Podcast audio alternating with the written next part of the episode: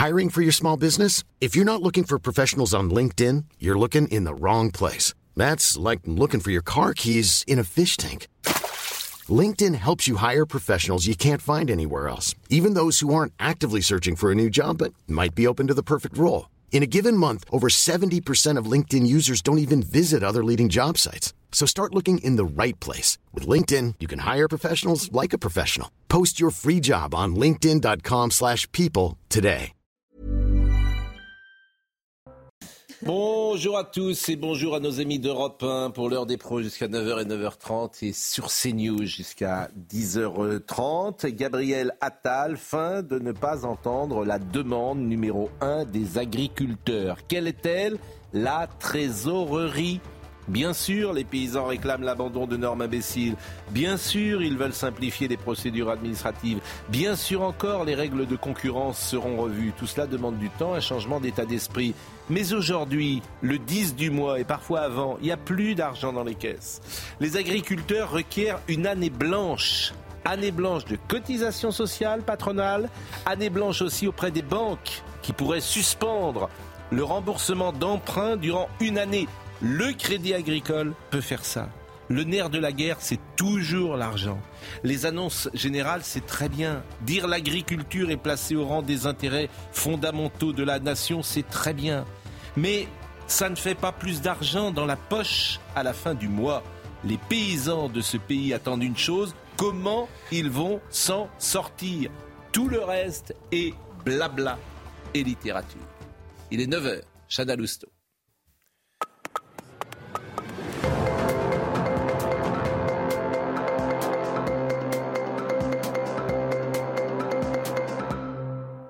Bonjour Pascal, bonjour à tous. Opération service après-vente pour Marc Fesneau euh, ce matin. Le ministre de l'Agriculture sera euh, dans le Finistère pour rencontrer des agriculteurs. L'occasion pour lui de revenir sur les dernières annonces faites par Gabriel Attal hier. Annonces qui n'ont pas du tout euh, convaincu. Selon Robert Ménard, maire de Béziers, les agriculteurs sont le symbole d'une France oubliée. Deux questions que vous n'arriverez pas à évacuer qui sont immédiates, c'est que les gens veulent gagner suffisamment d'argent pour vivre vivre et ils en ont ras-le-bol, ras-le-bol d'une concurrence étrangère, du fait qu'au fond, c'est le contraire de ce qui se dit, que l'Europe n'est pas suffisamment forte pour imposer à tout le monde les mêmes règles. Vous voyez, moi je ne suis pas du tout anti-européen.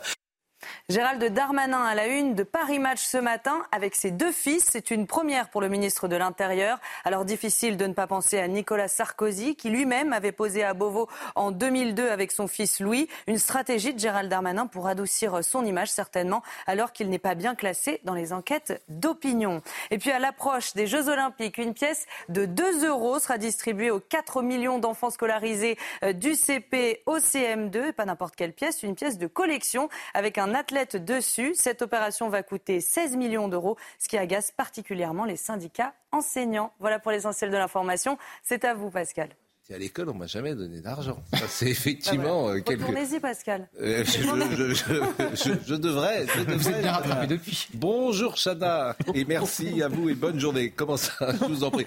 Alors, vous êtes de retour.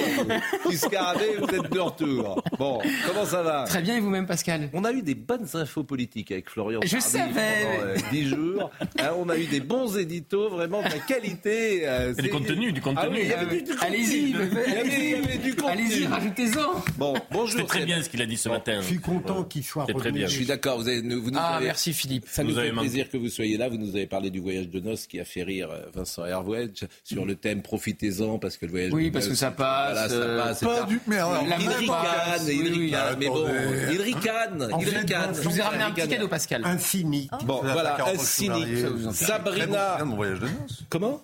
J'ai un excellent souvenir de mon voyage de noces. Oui, ça on a bien compris. La seule joie des gens mariés en général, c'est d'assister au mariage des autres. Une joie diabolique. Pas moi, c'est pas mon cas. Sabrina Medjeber est avec nous, euh, notre ami Olivier D'Artigol, Philippe Bilger euh, est là, et Gérard Carrero. Gérard, bonjour. Bonjour. Je vous ai appelé hier parce qu'un instant est, dramatique et grave. Je vous ai dit que souhaitez-vous dire et faire? Un livre est sorti, signé Vincent Jauvert à la solde de Moscou, politique, journaliste aux fonctionnaires, révélation sur ces Français qui espionnaient pour l'Est. Et je vous ai dit, euh, je vous ai laissé vraiment euh, le choix. Est-ce que vous voulez répondre, pas répondre, venir, pas venir, etc. Voilà ce qui est écrit. Gérard Carrérou, vous avez été euh, à Europe 1, un journaliste, une voix importante d'Europe 1, vous avez été directeur de l'information sur TF1. D'après les rapports de la Et à Europe 1 d'abord. Exactement. D'après les rapports de la STB, la sûreté de l'État euh, tchécoslovaque, le rédacteur en chef d'Europe 1 renseignerait donc le service d'espionnage tchécoslovaque sur les intentions internationales du président français. Selon le dictionnaire de la STB, il collabore avec les institutions tchécoslovaques pour une raison idéologique, politique, patriotique ou matérielle. Cette collaboration est souvent liée à une relation amicale avec un employé de l'ambassade tchécoslovaque auquel il transmet consciemment des informations secrètes. D'après les rapports de la STB, tout porte à croire que Gérard Carrérou, lui, sait avec qui il discute. En clair, on vous, vous accuse d'être un espion, d'avoir été un espion euh, de l'Est euh, à la solde de Moscou et euh, de la Tchécoslovaquie. Alors effectivement, j'ai envie de répondre. Vous m'en donnez l'occasion et je vous en remercie.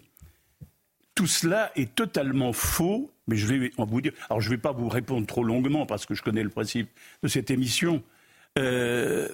Tout cela, effectivement, consiste à dire je suis à la solde. Non, mais vous vous rendez compte, à la solde de Moscou. La solde, c'est quand on est payé. Hein. Ça veut dire que non seulement j'étais un, informateur, un agent de services étrangers, en l'occurrence tchèque, tchèque ou tchécoslovaque, tchèque, et non seulement, mais je, touchais de l'argent. Tout ça est absolument fou. Et vous imaginez, vous imaginez quelle atteinte à mon honneur personnel. Je suis journaliste depuis 58 ans. J'ai été dans des grandes rédactions que j'ai dirigées. Vous avez rappelé Europe et, et TF1, il y en a eu d'autres.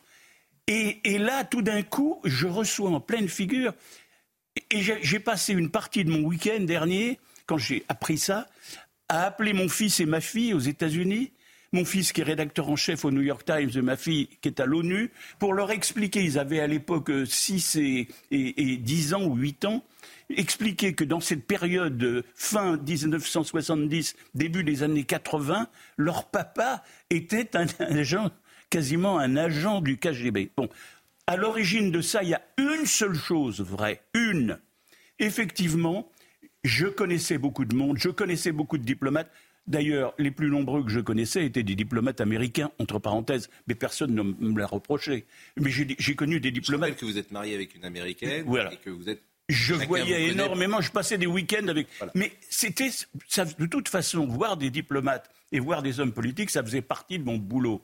J'étais chef du service politique à Europe 1, nommé par Jean-Luc Lagardère, pour qui j'avais beaucoup d'estime, et par Étienne Moujotte, pour qui j'avais également beaucoup d'amitié. Ces hommes m'ont fait confiance tout au long, avant que d'autres me fassent confiance.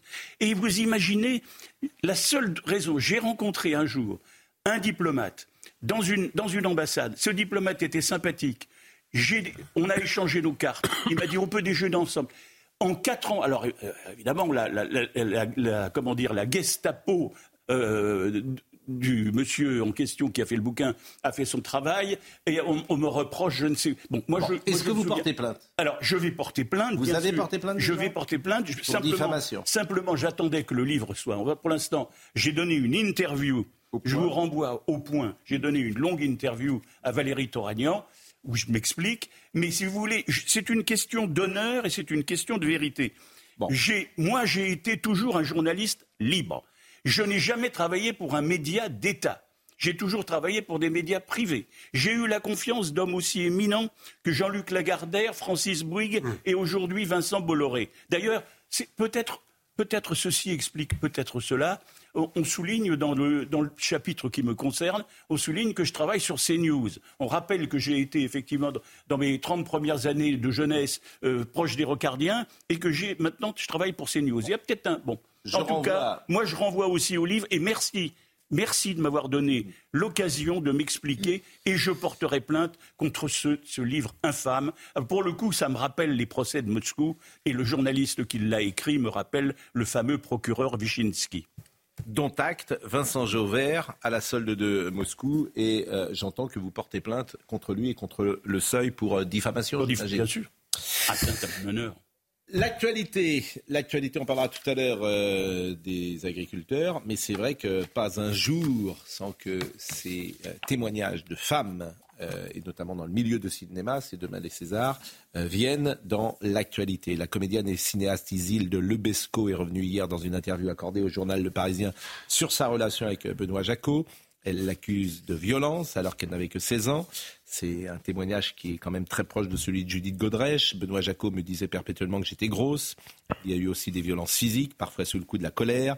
À l'intérieur, c'était aussi une emprise de destructrice, une perte de soi, des violences psychologiques surtout. Benoît Jacot pensait savoir mieux que moi qui j'étais, ce que je pensais. Ce qui est très grave, c'est que j'ai vécu cette relation à 16 ans. Cela a été constitutif de ma personnalité. Une emprise engendre d'autres emprises. La brigade des mineurs m'a appelé pour témoigner de ce que j'ai vécu avec Benoît Jacot et avec Jacques Doyon. Ce n'est pas normal qu'il faille un scandale médiatique pour être écouté par la police et par les tribunaux. Quand j'ai eu de graves problèmes avec les hommes, j'ai été en contact avec la police et avec la justice et je ne garde que choc et humiliation de ces expériences. Euh, donc c'est un témoignage très fort que vous pourrez lire euh, dans euh, Le Parisien. Je voudrais qu'on réécoute ce qu'a dit hier Marie-Estelle Dupont. J'ai trouvé que c'était tellement exceptionnel que j'ai envie de le réécouter, ce qu'elle a, euh, comment elle a euh, précisé ces mécanismes d'emprise, ces processus exactement, qui se mettent en place. Réécoutons ce que nous disait Marie-Estelle Dupont hier. C'est très important de faire la différence entre euh, l'emprise et une relation euh, de transmission. C'est-à-dire que quand un adulte reçoit un jeune, que ce soit en tant que professeur, que ce soit en tant que metteur en scène, que ce soit même en tant que thérapeute, il y a quelque chose d'une émergence libidinale très forte, d'une passion qui peut se nouer. C'est-à-dire que l'adulte est fasciné par le potentiel de cet adolescent, il est, euh, euh, il est stimulé intellectuellement par cette jeunesse, par cette vitalité, et le jeune se sent regardé, encouragé, euh, reconnu, valorisé. Et c'est ça qui doit gratifier chacun. Le jeune d'être reconnu et encouragé et aidé, et l'adulte d'être utile et d'être inspirant. Point final. Et pourquoi il y a des situations d'emprise? Et encore une fois, on ne parle pas, je suis d'accord avec vous, Pascal, des histoires d'amour qui sont de véritables histoires d'amour sur lesquelles je ne suis pas un commissaire politique en psychologie, je n'ai pas mon avis à donner. Mais ce que dit très bien et très courageusement Judith Godrèche, c'est que elle n'était pas en capacité de donner un consentement ou pas. C'est-à-dire que les situations d'emprise, pour tous ceux qui l'ont vécu dans leur famille ou à l'extérieur, on sait très bien que dans l'emprise, il n'y a pas besoin de violence physique. on sait très bien qu'il n'y a pas besoin de verrou aux portes. Donc quand euh, un adulte dit, mais enfin, elle n'était pas séquestrée, elle avait la clé de l'appartement. On voit bien le tour de passe-passe. On voit bien la manipulation. Quelqu'un qui est sous emprise, il n'y a pas besoin de le forcer. Il va devenir le meilleur avocat de la relation qui le détruit. C'est-à-dire qu'un enfant carencé, qui n'a pas été regardé, qui a eu un père complètement narcissique et mégalo, qui n'était jamais là ou qui l'humiliait, mais elle est prête à tout pour un peu d'attention de quelqu'un qui lui fait croire qu'elle est quelque chose. Et moi, je remercie Judith Godrèche parce que le problème pour nous thérapeutes, c'est que quand on reçoit des gens qui ont vécu de l'emprise et qui essayent d'en sortir, l'entourage silencieux dit va traiter ça chez le psy. Sauf que si dans la société il y a une inversion des places, comme disait M. Guénaud, qu'il y a une inversion entre la victime et le coupable, comme il y a dans le harcèlement scolaire, comme il y a dans mille situations, cette victime est retraumatisée. C'est-à-dire que son trauma est nié par la société. Donc dans l'emprise, il n'y a pas d'amour. Il y a un coupable qui se nourrit de sa victime et qui fait croire à sa victime qu'elle a de la chance d'être sa victime. On dit souvent c'était mieux hier. Eh bien, c'est mieux aujourd'hui. Que ces questions arrivent dans le débat public et sensibilisent les parents, les enfants, le monde professionnel, le monde privé, je trouve ça formidable. Parce qu'il y a vraiment des gens qui se conduisent mal et c'est bien que leur mécanisme soit démonté. Il y a eu un film de la même manière avec Virginie Efira qui est formidable, qui s'appelle La Nuit des forêts, non? L'amour et les forêts. L'amour et les forêts. qui, Donc, qui permet, il y, a, il y, a, une vertu pédagogique à ces films-là. Parce qu'après, euh, dans l'entourage, euh, on peut dire attention, attention. Et le dernier plan de ce film, celui qui la mettait sous emprise, est flouté parce qu'elle elle gagne. Oui. Qu'en pensez-vous, oui. Philippe Bilger? Je vous rejoins. Mais un, non, c'est un immense progrès. le mais arrivé. C'est un immense progrès. Il est évident. Mais, mais. Euh, juste une chose. Il n'y a pas de mais. On, on a l'impression qu'il y a 30, 40, 50 ans, euh, ces phénomènes d'emprise aboutissant à des comportements inadmissibles étaient la règle. Non. Et, non. C'est là-dessus que je. Il y avait déjà à l'époque des gens qui avaient de la tenue qui savaient s'empêcher et résister. Deuxième élément, et là j'attire l'attention sur votre intelligence et celle de nos amis, sur le, fait il faut faire attention tout de même, me semble-t-il. Euh, une femme peut euh, déposer plainte euh, sans qu'elle soit forcément crue par principe. On a le droit de questionner pour l'administration de la preuve. Vous avez évidemment raison, mais là, c'est pas le sujet. C'est un peu le sujet. Non, parce qu'elle a 16 ans. Et oui, mais même. Et Ah non, c'est je pas, mets- pas, pas même, même, en non, fait. et si, si. Euh, Ah non, pas si, Si si. j'avais le temps, si, j'irais plus loin, parce qu'elle chercherait à vous le démontrer. Mais juste un mot sur la notion d'emprise. Mais. Elle est très importante, mais il ne faudrait pas que la notion d'emprise, par moment, se substitue à des preuves qu'on n'a pas. C'est-à-dire que quand on n'a pas de preuves, Alors ça, c'est ah, il était sous emprise. Mais ça, c'est intéressant parce qu'elle dit il n'y a pas besoin de verrou aux pas- a- portes, mais il n'y a pas besoin de preuves Oui. si cette euh, gamine est en quatrième Voilà. et que l'emprise est exercée par un adulte. Il n'y a pas besoin de preuves. 52. La caractérisation même de cette situation n'est pas acceptable. Mais Philippe. Olivier, tout dépend de quoi est faite l'emprise. Je veux dire, toute emprise, je ne voudrais pas parler à la place de quelqu'un qui, en général, euh, tient ce point de vue, Elisabeth Bon, Lévy. Philippe. Toute emprise n'est pas scandaleuse. Mais c'est Oui, pas mais ce qu'on dit, euh, franchement. euh, une c'est mineure, pas- pardon. Mais Mais- ce n'est pas le sujet. Et si c'est le Non, sujet, ce n'est pas, non, ce n'est pas le c'est-à-dire accepter l'idée que lorsque je ne suis pas d'accord avec vous, c'est tout de même un peu le sujet. Il n'y a pas de sujet quand une jeune fille de 15 ans est un homme avec un homme de 52 ans. Est-ce que on peut être d'accord là-dessus Oui ou non Mais bien sûr, Bon, c'est c'est ce tout ce qu'on viens de dire. Ah non, mais on a le droit, pas- on a le droit de pousser plus loin. Oui, mais ce qui m'intéresse, moi, 48 c'est ça. Oui, mais. Bon, alors euh, écoutons, si- je voulais vous montrer un extrait simplement. Un film était sorti à l'époque euh, et euh, avec euh, de Benoît Jacot et euh, avec Isilde Lebesco. Et vous allez voir le reportage qui avait été fait euh, pour France Télévisions à l'époque. Et entendez bien la dernière phrase, parce que la dernière phrase, effectivement, est absolument extraordinaire. Voyez, c'était au moment un film en noir et blanc de Benoît Jacot qui était sorti, dont je cherchais le titre, mais euh, manifestement, euh, je vais le retrouver dans une seconde. Du noir et blanc pour les années 70 et pour raconter une folle histoire d'amour. Ils ont 18 et 20 ans, elle la petite fille riche, lui le beau ténébreux auteur d'un cas sanglant. Elle l'a suivi dans sa cavale, chronique d'une descente aux enfers, du romanesque pur jus, où Benoît Jacot a entraîné son héroïne, Isil Lebesco, une jeune actrice touchée par la détermination de son personnage. cette façon de respecter ce qu'elle sent, ce qu'elle ressent et, et qu'elle y aille, ça, je trouve ça très beau et ça m'émeut, oui. Et c'est le début d'une cavale de plus d'une année où les suivent deux jeunes filles de bonne famille. Elisabeth Fanger était l'une d'elles. Inculpée pour recel de criminel, elle aura 10 ans de mise à l'épreuve. Et son prince arabe, qu'elle ne reverra plus, sera abattu en 1980. Elle en a fait un livre, Benoît Jacot, une fiction. Il tient à respecter la noblesse des sentiments de l'auteur. On a laissé les otages porte de la chapelle.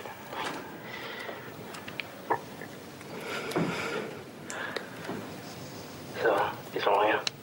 C'est comme un devoir pour moi euh, que de, de- de- que de- de ne pas la trahir en quelque sorte. Pour elle, en tout cas, c'était quelque chose de très très important euh, de l'ordre du destin, de la destinée qui lui était arrivée et que je, je restituer ça, c'était comme euh, restituer quelque chose de, de, de- de grave, oui, vraiment. On va où?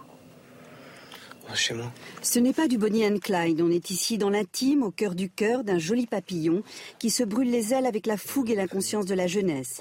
Avec Benoît Jacot, le romantisme a encore de beaux jours devant lui. Mon Dieu. Avec Benoît Jacot, le romantisme a encore de beaux jours devant lui. C'est un film qui s'appelait À tout de suite, qui était sorti en, en- en 2004. Bon, Pas sûr. Parallèlement à cela, il y a le film de Jacques Doyon qui euh, pourrait sortir euh, ces prochains jours. Et euh, ce film euh, a été joué avec Nora Hamzaoui. Et euh, Nora Hamzaoui, ça s'appelle CE2, c'est un film qui doit sortir euh, dans quelques jours. Euh, la sortie du film de Jacques Doyon, dans lequel j'ai tourné il y a quatre ans, est maintenue. Je ne soutiens pas cette décision qui, d'après moi, représente un mépris vis-à-vis de la parole des femmes. Ce qui se passe dans le milieu des cinémas et qui, je l'espère, c'est un d'autres milieux, est essentiel et important. C'est la chose à soutenir en priorité aujourd'hui. Voilà ce qu'a dit Nora Hamzaoui, qui est une des actrices de ce film, CE2, qui devait sortir de Jacques Doyon ces prochains jours. Euh, je ne sais pas. euh, je ne sais pas s'il sortira ou pas, si le producteur euh, euh, a décidé de cela. Et puis demain, Judith Godrèche euh, parlera euh, au, au César. Donc euh, voilà, c'est une séquence globale qui montre le monde du cinéma, une partie du monde du cinéma, bien sûr. Alors, tout en ayant dit ce que j'ai Bah, dit tout à l'heure, je ne suis pas favorable au fait que les œuvres ne sortent pas. Alors, c'est peut-être une complexité Ah oui. et une contradiction, mais je l'assume. Je ne sais pas quoi vous dire. Euh, oui, oui, non, mais je ne sais pas, je ne sais pas quoi vous dire. Je ne sais pas quoi vous dire. euh. Pour reverser les bénéfices au fond de- d'aide à l'enfance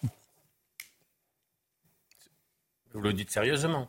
Oui, je le dis. Oui, oui. Avez Non, mais moi, sincèrement, le, le- le vrai problème, vous avez raison, 16 ans, 52 ans, et ça dure 5 ans et personne ne trouve rien à dire.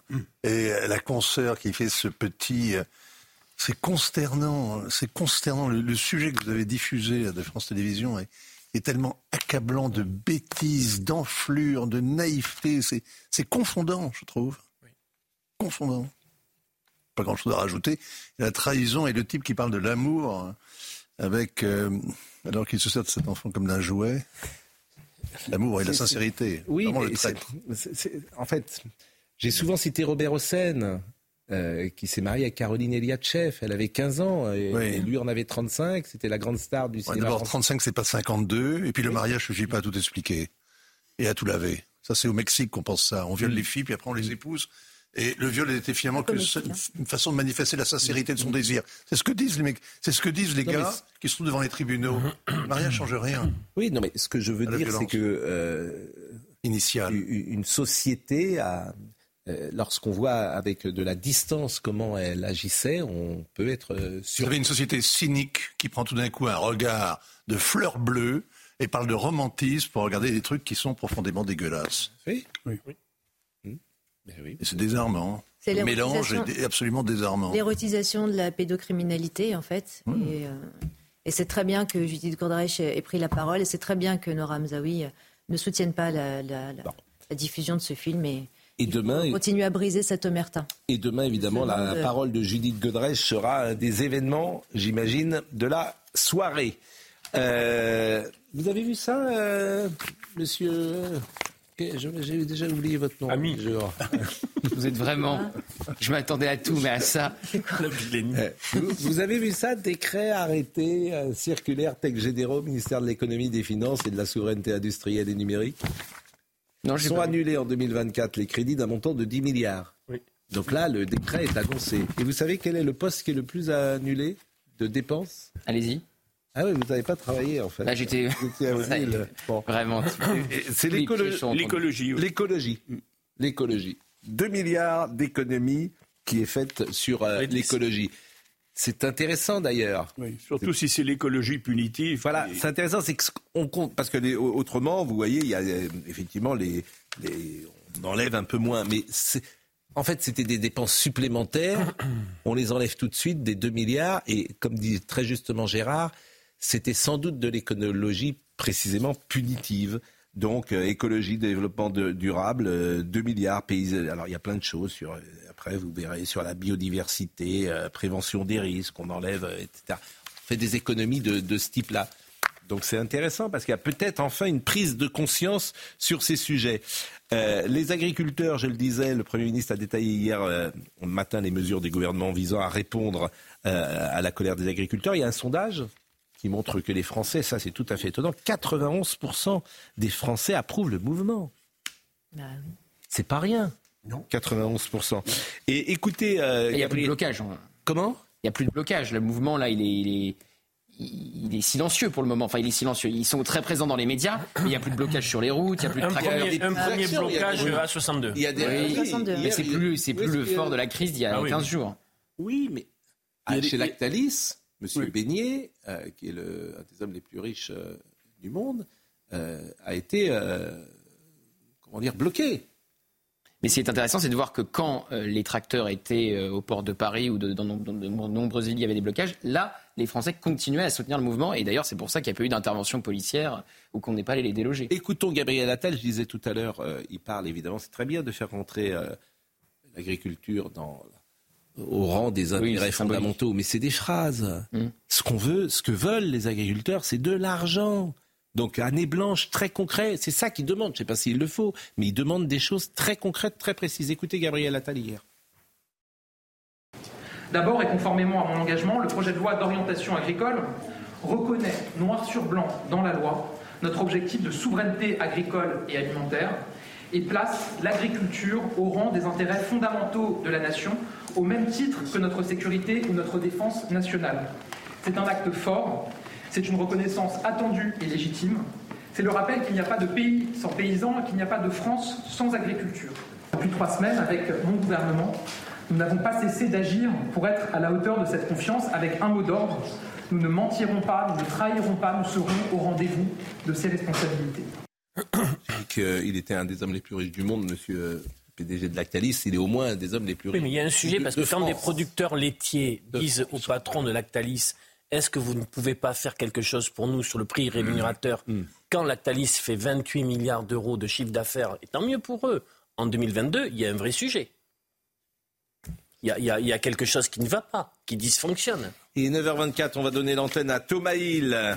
Thomas Hill, vous savez qu'il y a plein de gens qui vous écoutent, Thomas, et qui disent Qu'est-ce qu'il est beau, ce Thomas Hill Quand il arrive à 9h25, qu'est-ce qu'il est beau, qu'est-ce qu'il a l'air gentil, qu'est-ce qu'il a l'air Votre maman, surtout, votre maman, vous pouvez le Bah dire. bien évidemment. Je bon, salue. on va vous laisser jusqu'à 10h30, euh, euh, même jusqu'à Bonne émission, 11h sur. Europe. Vous serez Annie Dupéret, notamment, je crois. Merci euh, et bonne émission euh, sur Europe 1 avec euh, Thomas Hull. Et nous, on va marquer une pause. On parlera évidemment de l'agriculture. On parlera de Gérald Darmanin avec euh, cette photo. euh, Avec ses deux fils. John John Kennedy. Ou Nicolas Sarkozy. Exactement. Gérald Gérald. Comment, comment Gérald Gérald. Gérald Gérald, bien sûr. On parlera Il s'appelle de- pas Gérald Junior, non On parlera de la... Il s'appelle pas Gérald Junior, le fils. Je pense que vous allez terminer Maximilien. sur scène. vous savez, un, un stand-up. Il s'appelle Max Emilien. Maximilien, oui. Max Emilien, Max. oui, non. Max, trait d'union, Emilien Oui. Commence avec un sérieux handicap dans la vie, ce garçon? Non, arrête. Oh là là, Arrête, non, arrête, non, Non, non, non, non, il faut pas dire ça. Mais non, mais c'est minable. Dites pas ça. mais parce que ça, c'est pas bien. On- Ah bon Ah, écoutez, je retire cette phrase pour vous. Ne dites Euh, pas ce que vous pensez. Voilà. on- Oui, c'est vrai. Bon, Mais je ne dis pas ce que je pense. c'est bête. Euh, on parlera de la tiers-mondisation de Paris, les bidonvilles dans Paris. Le, euh, il y a des choses euh, quand même effrayantes. Et on revient dans une seconde. Il est 9h32. euh, je remets, alors, euh, mon ami euh, euh, C'est horrible. Ami est revenu, Gauthier Lebret est revenu, comme vous le savez, il était absent parce qu'il a convolé euh, et très gentiment, il m'a acheté un petit cadeau euh, là où vous étiez.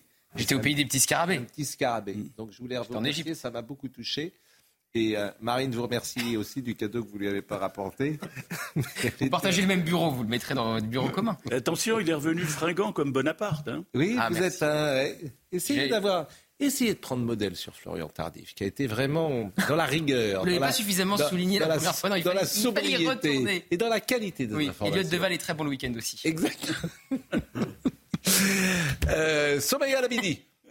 C'est à vous pour les infos. Eux aussi manifestent, mais contre la réforme des retraites. Les dockers de toute la France lancent une grève de 24 heures à l'appel de la CGT. Déjà la polémique, la distribution des livrets pédagogiques sur les JO à 4 millions d'écoliers et la pièce de 2 euros qui l'accompagne soulève la colère des enseignants. Un total de 8 millions d'euros qui passent mal alors qu'eux peinent à boucler leur fin de mois. Et puis, objectif lune pour Intuitive Machine, la société américaine va tenter de poser son alunisseur Nova C, un engin qui transporte des instruments pour la NASA et qui doit se poser au pôle sud.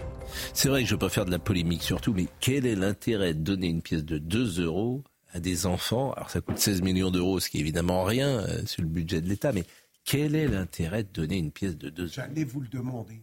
Je ne sais pas pourquoi.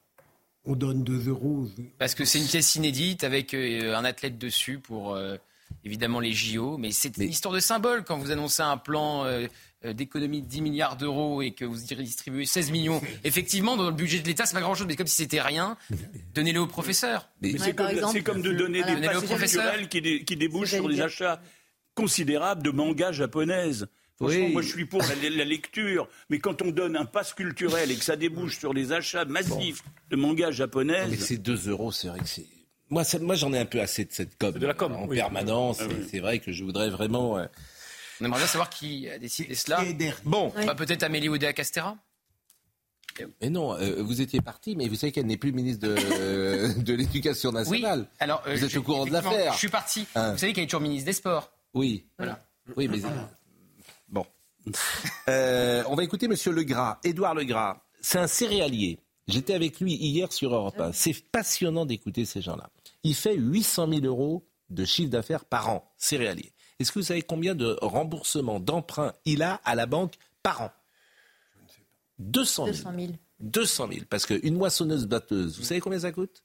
Très cher, je le fais. C'est une bonne réponse. 500 000 euros. 500 000 euros une moissonneuse. Vous savez combien ça coûte un tracteur 150 000 euros. 150 000 euros un tracteur. Donc évidemment, c'est des investissements massifs. Et ils demandent donc une année blanche. Ils ont besoin de trésorerie. Écoutez-le.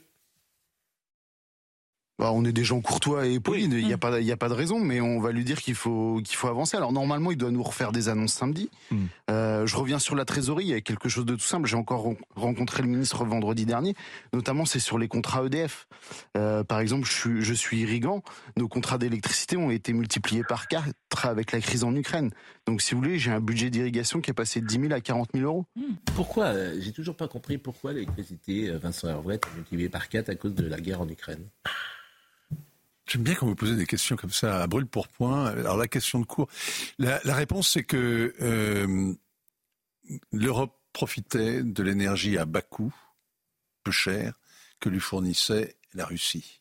C'était ça l'intérêt d'avoir des oléoducs euh, qui ont été, des gazoducs qui ont été, euh, comme vous le savez, euh, dynamités en sous-sol, hein, sous la mer. Et nous nous sommes privés donc, oui, nous sommes privés donc de cette la guerre en Ukraine euh, nous a privés pour l'essentiel de cette source d'énergie. Nous importons désormais, bah, du moins, on importe à grand prix. On a pendant deux ans du gaz de schiste liquéfié américain euh, à grand prix, hein, très cher.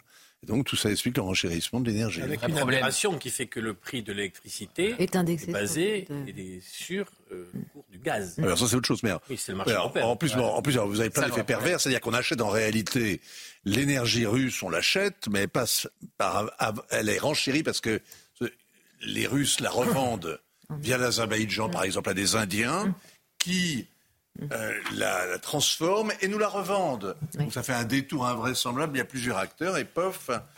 Ceci explique Ouais, que votre agriculteur c'est le marché est muet. l'électricité. Ceci explique que votre paysan ne voit pas le bout de son champ. On s'aligne sur euh, les prix allemands. Et, euh, et à la fin du mois, euh, cri famine. Les Odor qui vendu l'Allemagne, euh, qui a vendu euh, sur le terrain du gaz et qui a terminé à Gazprom, l'indépendance de l'Allemagne. Les jeunes agriculteurs ont pris la parole, évidemment. Euh, Qu'attendent-ils de ce salon qui arrive? Comment réagissent-ils? Je vous propose de les écouter. Comme euh, il l'a reconnu lui-même, euh, bien sûr que ça ne va pas assez vite pour nos agriculteurs qui sont sur le terrain, car il l'a euh, très bien dit, chaque jour qui passe dans l'attente est un jour de trop, au vu de l'ampleur des attentes, au vu des besoins qu'il y a pour apporter des réponses. Nous serions aussi malhonnêtes de ne pas reconnaître que les choses bougent et que des choses tendent à aller vers le bon sens.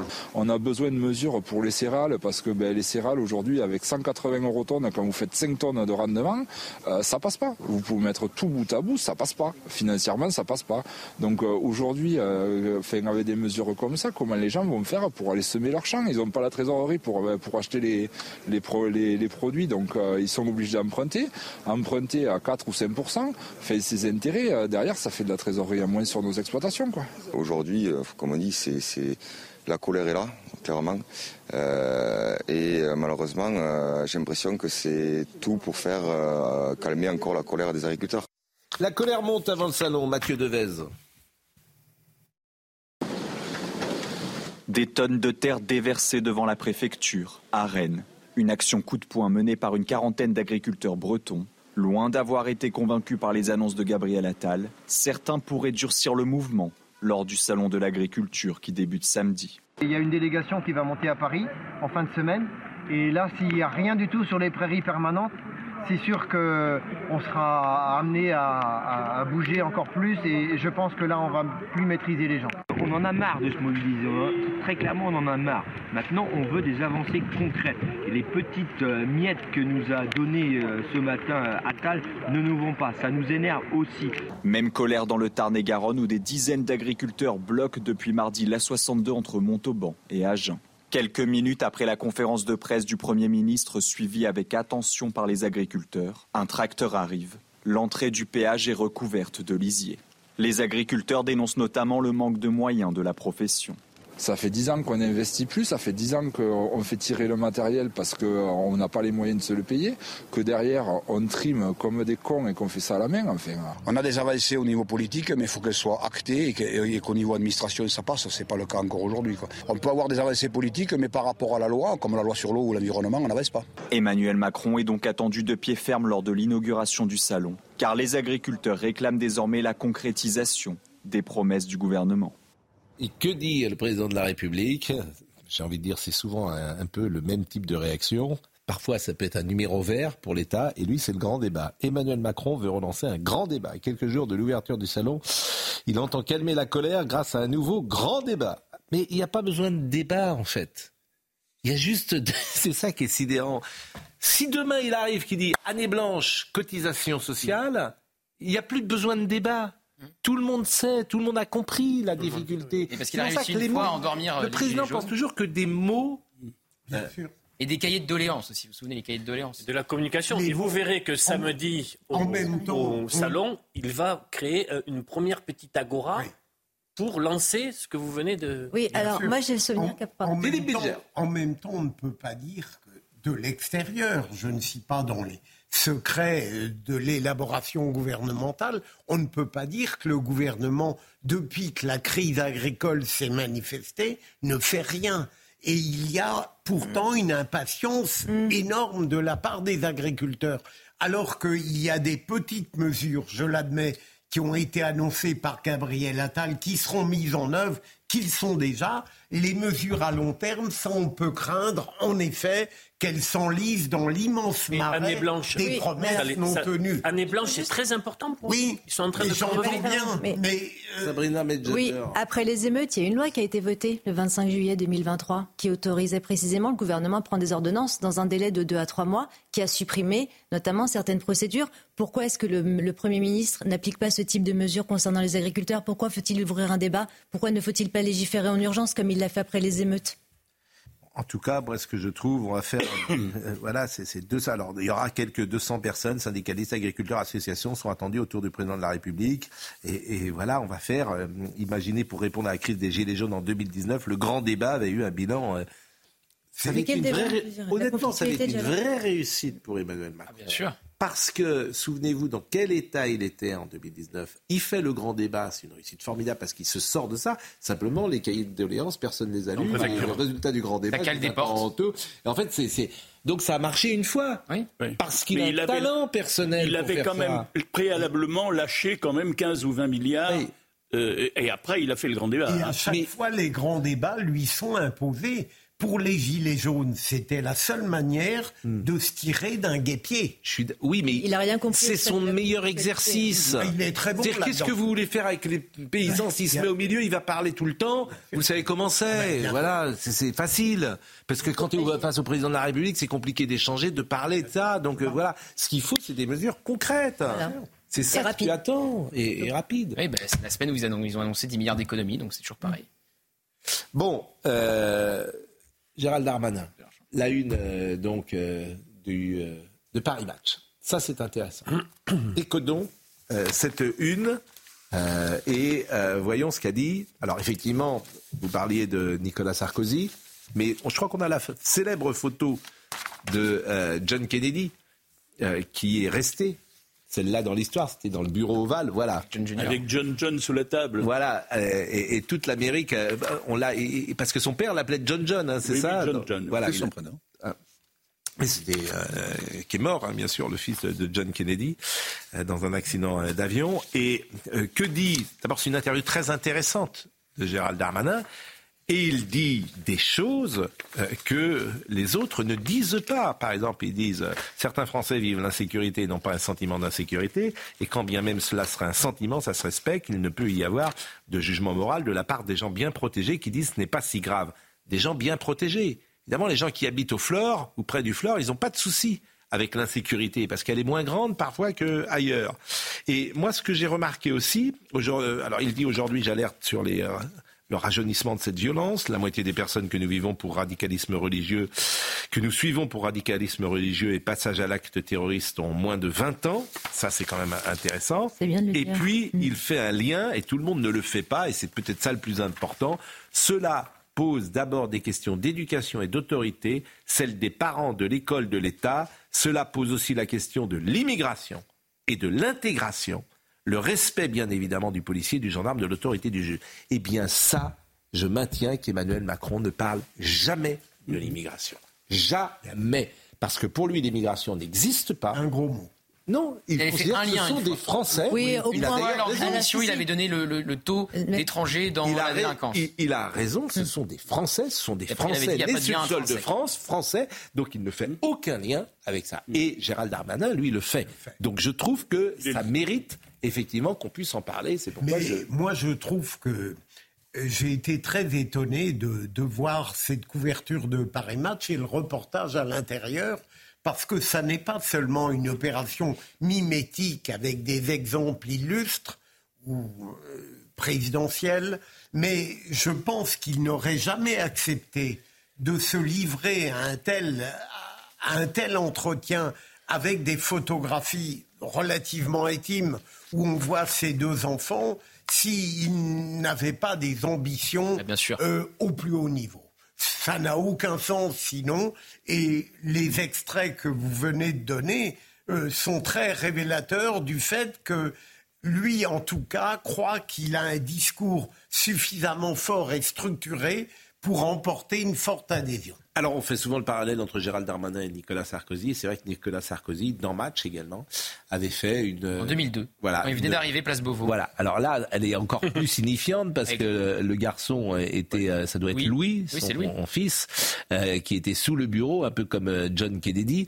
Euh, et il y a souvent parallèle qui est Et, fait et le entre parallèle est intéressant parce Darmanin que, et Nicolas Sarkozy. évidemment, deux ministres de l'Intérieur, les, les deux photos avec euh, euh, leur fils, et puis les deux hommes ont loupé deux fois Matignon chacun. C'est-à-dire que Nicolas Sarkozy, au profit d'abord de Jean-Pierre Raffarin, puis de Dominique de Villepin, on sait comment ça s'est terminé pour Dominique de Villepin, qui aurait bien aimé être président en, en 2007. On verra comment ça se termine pour Gabriel Attal. Et euh, Gérald Darmanin, il a loupé évidemment Matignon après le 49-3 sur les retraites. Il était le favori et finalement Emmanuel Macron a fait le choix de reconduire Elisabeth Borne. Et on se souvient de cette rentrée à Tourcoing où elle s'invite au dernier moment pour chaperonner, pour fliquer le ministre de l'Intérieur. D'ailleurs, petite anecdote, Libération avait titré Premier fliqué de France à ce moment-là. Vous savez ce qu'a fait Gérald Darmanin? Il a pris la une de Libé, il l'a agrandi et il l'a encadré et il l'a mise dans son bureau. Donc il a, il a de l'humour. Et puis il l'a loupé évidemment après euh, la motion de rejet sur la loi immigration rendant impossible son accession à Matignon au profit de Gabriel Attal. Il n'a pas bien vécu cette ça, nomination. à la- Gabriel à la rien. Il n'a renoncé à la rien. lecture de l'in- Pas à la présidence. à la lecture de l'interview, euh, où d'ailleurs il dit quelque Mm. chose d'intéressant sur l'actualité CNews et Arcom et Conseil d'État. Euh, on mesure une chose, c'est que contrairement euh, à des chapeaux à plumes dans la Macronie, euh, Gérald Darmanin a un ancrage. Euh, C'est Tourcoing. Et donc il y a un, il a un lien direct à des réalités populaires Voilà. immédiates que d'autres n'ont absolument à fait. Et ça, ça transpire dans l'ensemble de l'in- de l'interview. Et c'est ce qui fait une différence. C'est pour ça qu'on dit souvent qu'on est, on, on- on regrette le statut de député maire.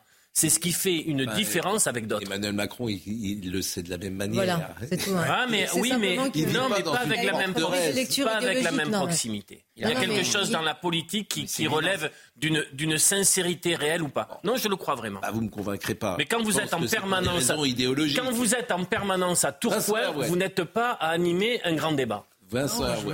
Ah oui. Ça, c'est Vincent Mais Herouet. il en a Non, dit- mais Vincent Herouet. Laissez pas Si, si. aller. On l'écoute, je n'ai rien à dire. Mais il faut quand même le dire. Mon voisin, je le trouve formidable. Il me parle de la sincérité. Et alors, je regarde mieux la photo parce que. T'es toujours ce côté. C'est le choc des photos d'abord, hein. Oui. Le Alors, choc des, alors, ça. mots. Je, je- regarde les photos. Donc, Allez, dit la sincérité, je regarde la bibliothèque de Gérald Darmanin. Ah ça, c'est toujours, euh, Et étudié. bien composé. Vous avez donc euh, sept ouvrages de la Pléiade. Merveilleux d'avoir le temps de lire la Pléiade.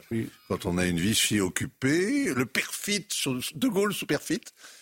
Un instant de vérité, on lève le voile. C'était De Gaulle. Oui, mais- mais- mais- ah oui, c'est bien. si vous ouais, me- ouais, écoutez. bien. Et puis alors, Belmondo quand même. Ah, ah tiens. Belmondo, ça va vous J'avais plaire. raison.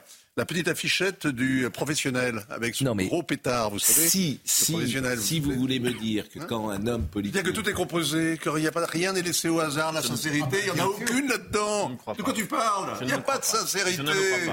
Le. Tu es désabusé. D'ailleurs, il le dit, Tu mais es désabusé de tout. pas être désabusé. tu Tu portes formidable. Il parle, il parle le langage du pays réel. Tu portes mais il le sur dit, la c'est vie en regard de la photo. désabusé. Mais aucunement. Définitivement. aucunement. Je, je pose. Tu n'as plus d'émerveillement. Mais Moi, je j'ai- peux en avoir un en Mais essayant de regarder. Facile.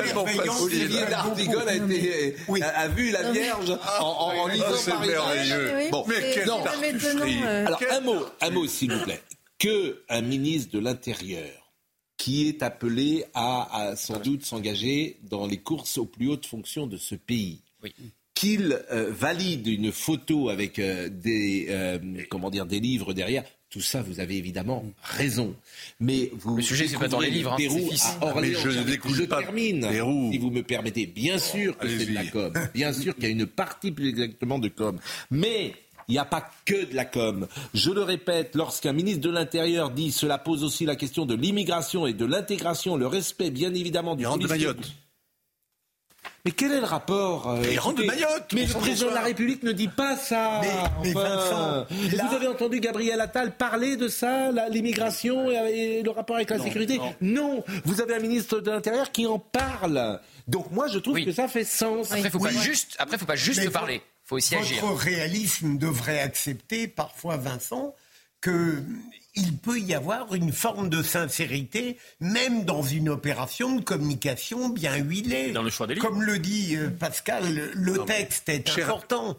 Cher maître, le, le- mon confrère à côté de moi est un journaliste. Non, j'ai pas de carte de presse, j'ai rien. Ah, il n'a pas de Non. carte Et il n'est- il n'est de pas, et il Il a n'est pas avocat. Et il n'est pas avocat. Non, il n'est pas avocat, c'est il tout qui est Vous n'avez commis deux erreurs en deux consécutif. Oh, je me On dirait Thomas plus rien, On dira plus rien. Un magistrat- de toute façon, vous avez appelé un magistrat maître, alors vraiment. Non, vraiment. Mais non, mais curieux ce- de ce- savoir bon, allez, vous son discours, son discours C'est fini. Mais vous pouvez admettre quand même la, lucidité dans l'analyse euh, sociologique de certains euh, quartiers, de certaines C'est difficultés sociales, quand même. Au-delà même de la communication et des artifices Mais de la même un communication. sarkozyste peut C'est quand même, de il est quand même un des rares dans ce gouvernement à mettre des mots sur le les mots MAUX. Après, il y a Bien 10% sûr. des OQTF seulement qui sont réalisés. Alors après, évidemment, Oui, la les chiffres de l'insécurité sont très autre mauvais. chose. Mais si déjà on arrive à poser un diagnostic correct et juste, euh, c'est une grande avancée. je Mais non, mais Bon, il dit par exemple de Marine Le Pen, je pense que ce serait un grand malheur pour la France parce qu'elle est absolument incapable de gérer ce vieux pays si complexe et si grand. Il dit également le Conseil constitutionnel est le garant d'un état de droit se fondant sur notre constitution. Je pense que le Conseil est dans son rôle comme un arbitre dans un match et s'en prendre à l'arbitre n'est jamais bon signe. Chacun doit rester à sa place pour éviter un gouvernement des juges. Les juges sont là pour trancher des litiges, pour rendre la justice, pour appliquer les lois choisies, non pas par eux, mais par des hommes ou des femmes politiques légitimement élus. Je suis désolé, il y a des bien, choses oui, dans cette euh, interview. Euh, Il y a des euh, alors, écoutez, on reproche souvent à la parole politique de ne pas être construite. Bah, cette interview, il y a des choses, et c'est Laurence Ferrari d'ailleurs qui a fait cette interview, je la trouve très intéressante sur le plan politique. Politique. Permettez-moi de vous le dire. Petit scarabée, on va vous laisser, parce que... Comment? Mais l'analyse est profonde, je trouve. De même Ouais, quand on que, de même quand vous m'expliquez que Gérald Darmanin, lui, il a ce qu'on m'expliquait juste à l'instant, Hmm. le sens du réel parce que il est enraciné dans son. Mais c'est la, première chose qu'il dit. Mon ENA à moi, c'est Tourcoing. C'est la légende même de la photo. Il n'y a pas besoin, franchement, de creuser beaucoup pour comprendre que c'est une entreprise de com et que le message qu'il fait passer, c'est celui-là. Vincent, chacun, Point barre. Vincent, chacun a un itinéraire personnel dans la vie. Gérald Darmanin, il a une, un itinéraire particulier. C'est un fils de femme de ménage. Et il est ministre de la République de l'Intérieur. Il peut être président de la République un jour. Je trouve que c'est une image de la France que je trouve intéressante, si vous me permettez. vous Quand on le parle droit- toujours de mais pouvoir vous avez le euh, droit d'être un partisan de, de, de- C'est tout. et de Ni plus d'espérer un grand destin à, à ce ministre. Mais vous avez dis tout à pas fait votre droit. Je ne On n'est pas, obligé non plus d'applaudir à toutes les entreprises de communication montées par des professionnels de la chose. Je ne dis pas ça. Je dis que Quand vous parlez de l'immigration, moi je vous parle de Mayotte, ça vous indigne. Je suis désolé, allez à Mayotte. Ce matin, je peux vous le dire, ce matin à Mayotte, la barge qui unit l'aéroport à la, à la grande île n'est toujours pas en état de Mais fonctionner. Les gens sont toujours coincés mais- chez mais- eux. Mais ne vous énervez courant pas. Mais ne vous mettez pas en colère. Et ça, c'est la réalité. Oui. Le réel, il est épais, Mais il est bête. Mais vous, mais, vous, mais vous avez raison. Je partage, je peux pas entendre ce que vous dites. Mais et vous pouvez pas passer d'un côté aux agriculteurs en disant les agriculteurs ne se satisfont pas d'un discours, d'un blabla qui est évanescent, et de l'autre, juste après, dire formidable quand même. C'est formidable. Je n'ai pas dit ça non plus. Je n'ai pas dit ça. Je vous dis, je vous dis qu'on parle toujours de l'entre-soi, des énarques, des petits hommes gris. Et vous avez un homme qui vient de nulle part, si j'ose dire. Donc ça, ça m'intéresse. Voilà, c'est tout. Pardonnez-moi de, de, regarder, le, de juger un politique hmm. à ses résultats. Mais vous Pardonnez-moi, mais bien de faire un minimum de travail de journalistique, à savoir. Et vous avez pas être totalement dupe devant les artifices du pouvoir. Zut vous à la fin. Vous avez raison là-dessus. Tant mieux. Et eh ben je ah. que nous avons raison tous les deux. Voilà. Oui. Mes chers Qu'est-ce qu'on est bien Synthèse. C'est, une émission de pluralisme. Ça se termine comme un congrès du PS. Vous avez fait la synthèse. J'ai envie de poser une question à Patrick Chenet. On va se coucher. Patrick Chenet? Oui, parce que Patrick Chenet va vous remplacer. Ah. Bah, vous remplacer. On ne vous remplace pas. Quoique Florian Tardif s'y était plutôt bien, euh, on vous succède. Mais je vais lui demander une question qui va l'embarrasser. Est-ce qu'Emmanuel Macron est un bon comédien? Je je suis pas parti de Chenet, donc c'est pas moi qui dois répondre. Mais, euh, mais, mais je, je, je, je, pense que je vais lui poser cette question parce qu'hier, il a fait un discours. c'est un très bon communicant, ça c'est certain. Comme Gérald Darmanin. La pause, à tout de suite. On reçoit Patrick Chenet. Patrick Chenet est avec nous et on le remercie. Vous venez régulièrement nous voir. Oui. Ça nous fait plaisir. Et moi aussi. Vous allez bien? Bah, pas mal, ça va plutôt bien parce que je suis dans une pièce qui trouve un public et les gens ont l'air très contents, donc euh, voilà, ça va. La pièce s'appelle Secret, ouais. S, et euh, c'est une comédie de Sébastien Blanc, et le pitch est Ne laissez jamais un ami vous confier un secret. oui, c'est ça. Il y a deux vérités qui s'opposent. Vous savez, c'est une histoire de jumeaux. Hmm. Donc il y a un jumeau qui, qui explique que si le premier homme qui a fait du feu n'avait pas dit un second, qui lui-même n'avait pas répété un troisième, on en serait où? C'est la question. Et l'autre qui, au contraire, dit si le mec a compris comment faire du feu, qu'est-ce qu'il a fait? Il a confié son secret à un ami. Cet ami, il a fait quoi? Il a confié à un autre ami. Tu as vu l'état de la planète? Tu as vu où on en est? Voilà. Et vous, vous jouez les deux rôles ah, Oui, je suis le jumeau. Vous jouez les jumeaux. Et vous êtes avec Laurent Gamelon. Qui, qui, qui, qui joue euh, excellemment bien le, cœur antique de cette histoire, le metteur en scène qui reçoit les secrets, donc les, euh, les, aveux inavouables des, deux jumeaux, hmm. et qui fait que la pièce monte dans une espèce de journée cauchemardesque. Bon, c'est au théâtre de la Madeleine, c'est jusqu'au 31 mars, c'est euh, du mercredi au samedi à 21h, et euh, vous voyez l'affiche à l'instant avec effectivement les deux rôles que vous jouez. Il est 10h03, on est un poil en retard. Somaya Labidi, je vous demande de pardonner le rappel des titres. Eux aussi manifestent et réclament l'équité avec les agriculteurs. Les ouvriers du BTP battent le pavé au cœur de leurs revendications, une fiscalité aménagée pour le gazole non routier. Déplacement compliqué ce matin dans le Nord, la circulation des TER suspendue sur plusieurs lignes à cause de vents violents. Au total, 26 départements en vigilance orange à cause de la tempête Louis. Et puis l'heure du procès pour l'armurière du film Rust, deux semaines d'audience pour déterminer sa responsabilité dans la mort de la directrice de la photo du film lors du tournage. Alec Baldwin, qui doit répondre de la même accusation, sera jugé à une date ultérieure. Merci Somaya. Vous aviez une question à poser, euh, Vincent Hervouet, parce que je vous sens particulièrement vous êtes tout le temps en, train de dénoncer vos petits camarades. Je ah demandais à bah, notre invité si jouant les, jumeaux, il touchait double cachet. C'est vraiment une question prosaïque. Je, oui, je, touche le double de cachet de Laurent Gamelon, ça c'est sûr. Euh, c'est normal. Laurent, c'est une regarde. Dans quel sens? Vous savez, euh... je n'ai aucune idée est le cachet. Vous êtes une vedette du théâtre. Euh, les gens viennent forcément sur votre nom parce qu'ils vous connaissent. Et au théâtre, ça fonctionne comme ça? Ça fonctionne beaucoup comme ça au théâtre. il y a un minimum. Il y a un Plus minimum, au cinéma. Mais je ne sais pas ce que gagne un, acteur de théâtre. Un pourcentage sur les recettes. Ah oui? Oui, c'est 10% ou 12%, ça dépend. Vous avez 10% sur les recettes du soir? C'est pas mal. Pardon? Je ne sais pas, le théâtre, il y a combien de personnes au théâtre de la Madeleine Parce que c'est. ne répondez pas. Ne répondez surtout pas. Ne dites rien.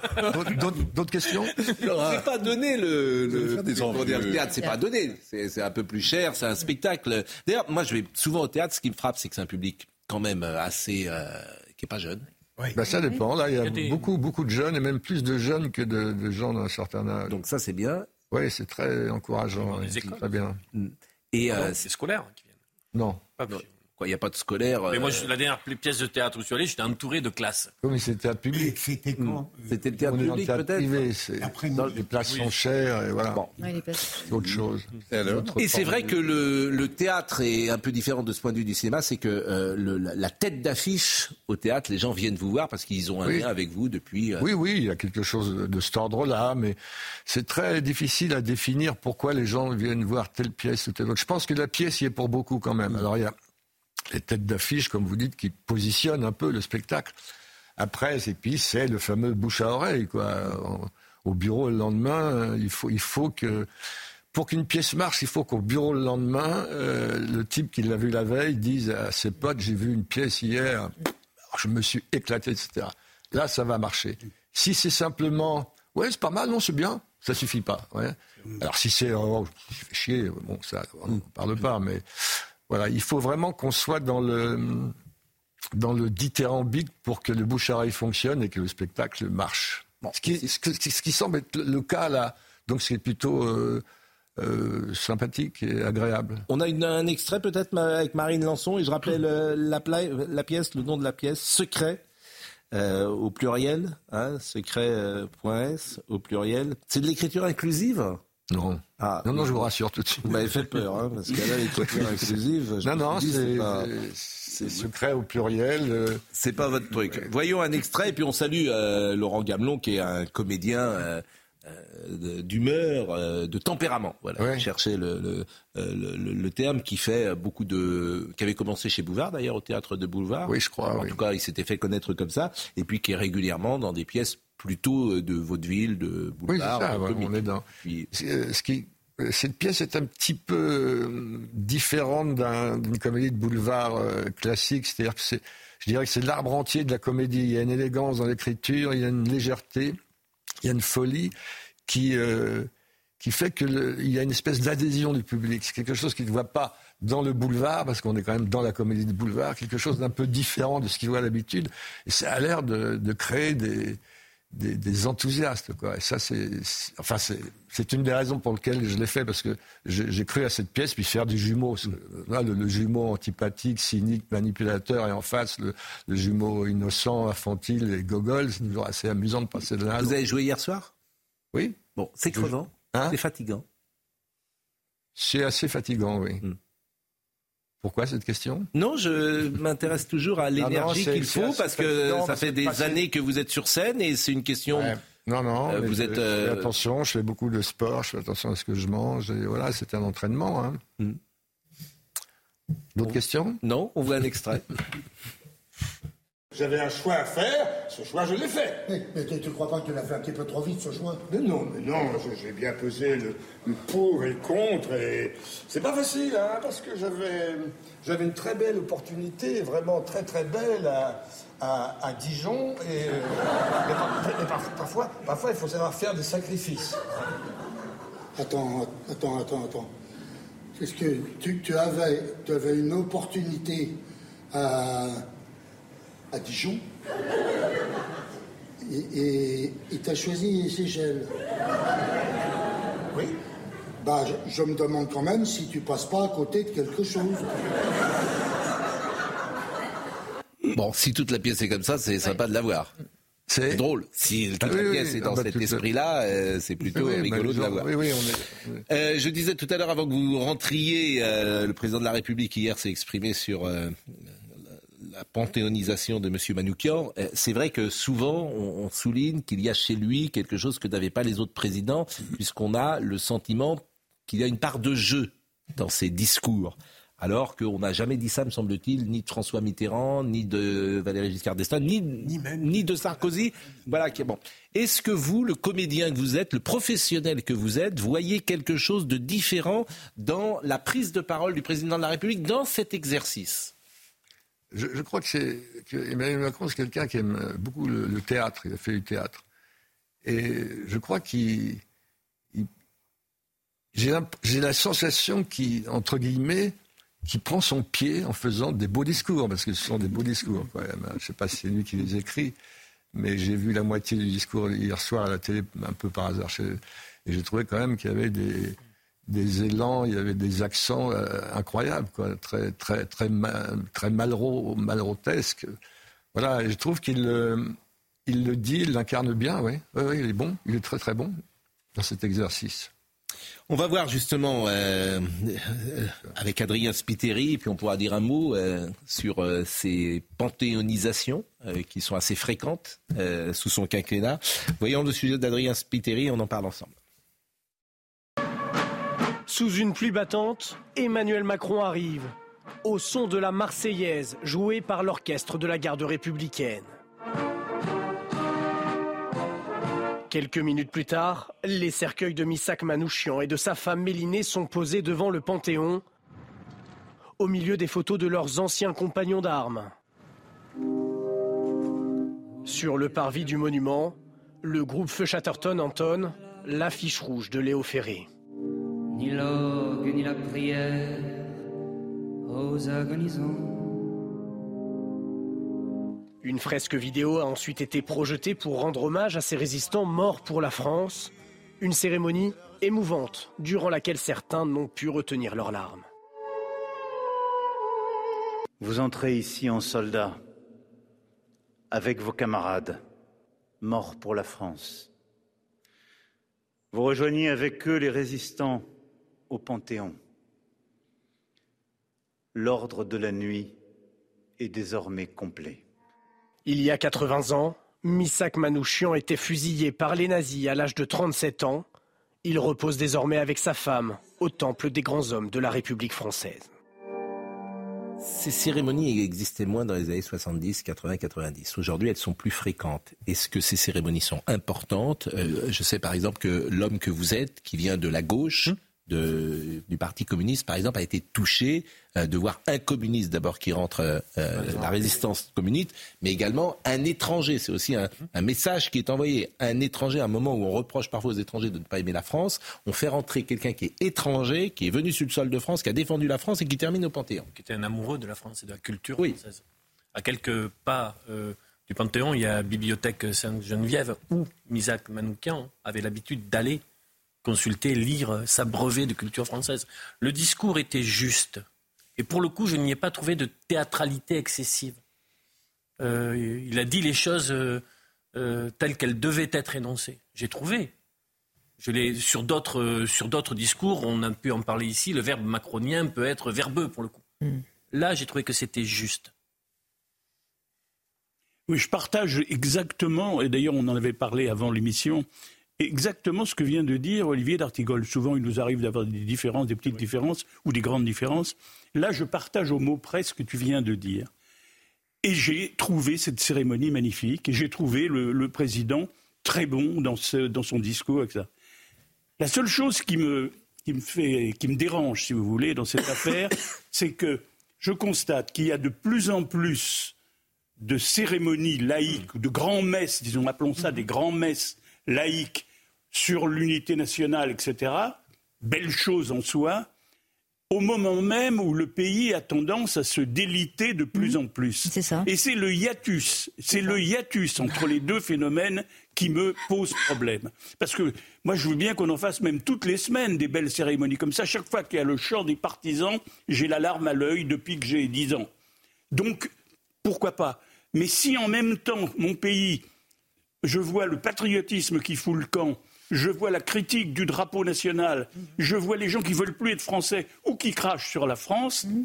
Je me dis qu'il y a quand même un vrai problème. Est-ce que ce genre de cérémonie n'aide pas justement à revenir à des... On me dira ça et vous avez raison. Si ça doit, si ça peut aider, alors je dirais, dans ce cas-là, faisons une parenthèse de plus en plus. Bah, malheureusement, je, crains que non.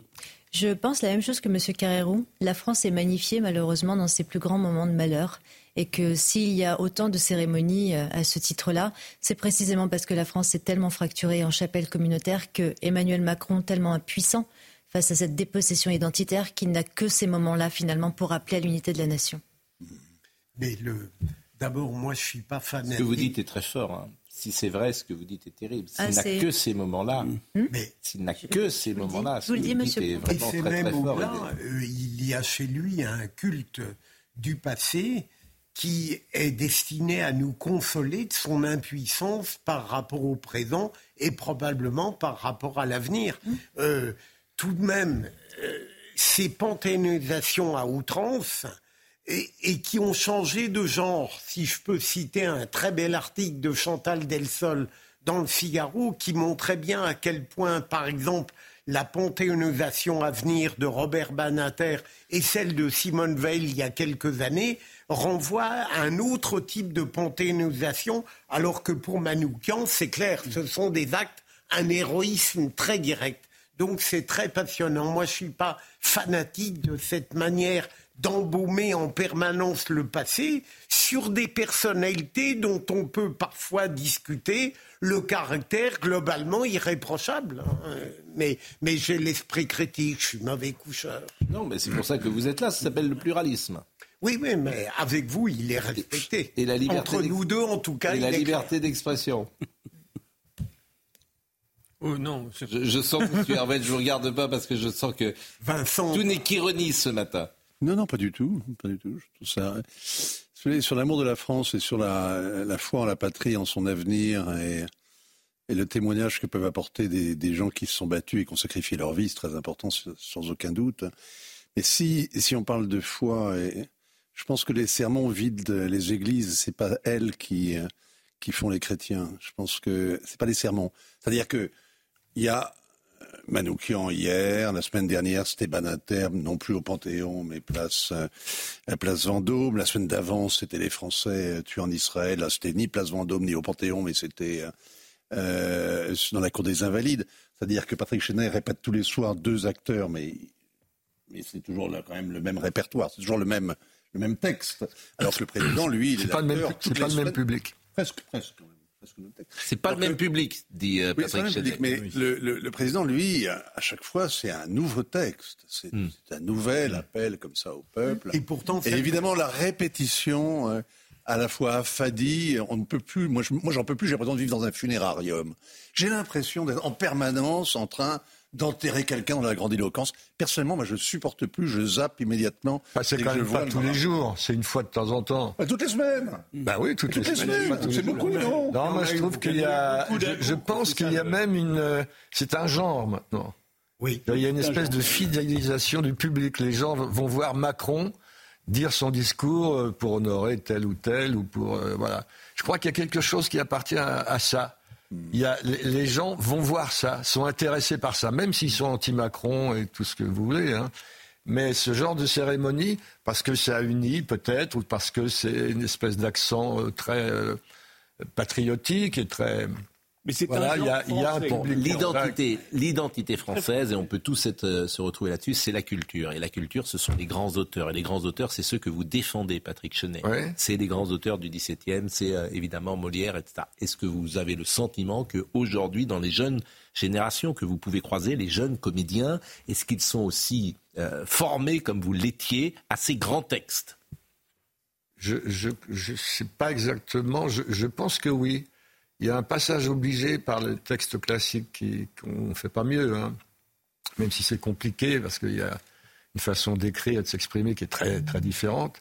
Mais c'est un passage obligé pour pour s'aguerrir, pour se préparer à être un un combattant de, de l'art dramatique, si je peux dire. Euh, non, non, j'ai l'impression que il y a un peu de méconnaissance, hein, euh, pas forcément chez les jeunes acteurs, mais chez les jeunes en général, euh, peut-être. euh, je me souviens d'un type charmant que j'aimais bien, qui est venu me voir au, au théâtre une fois.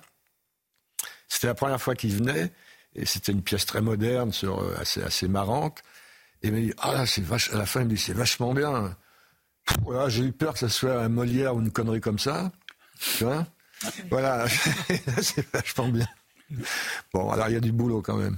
Bon, vous, par exemple, sur euh, les textes euh, classiques, euh, je regarde les dernières, comment dire, pièces que vous avez faites. Alors, il y avait le système Ribadier de, de Fédot, mais euh, moi, je trouve que vous seriez formidable, par exemple, euh, dans le misanthrope. Vous J'ai fait, j'ai joué. Mais je sais, mais euh, ces dernières années, peut-être que vous avez moins été enclin à faire un, un Molière ou à... C'est comme ça, c'est un peu le hasard. J'ai joué Tartuffe il y a une dizaine d'années au Théâtre de Paris avec Claude Brasseur.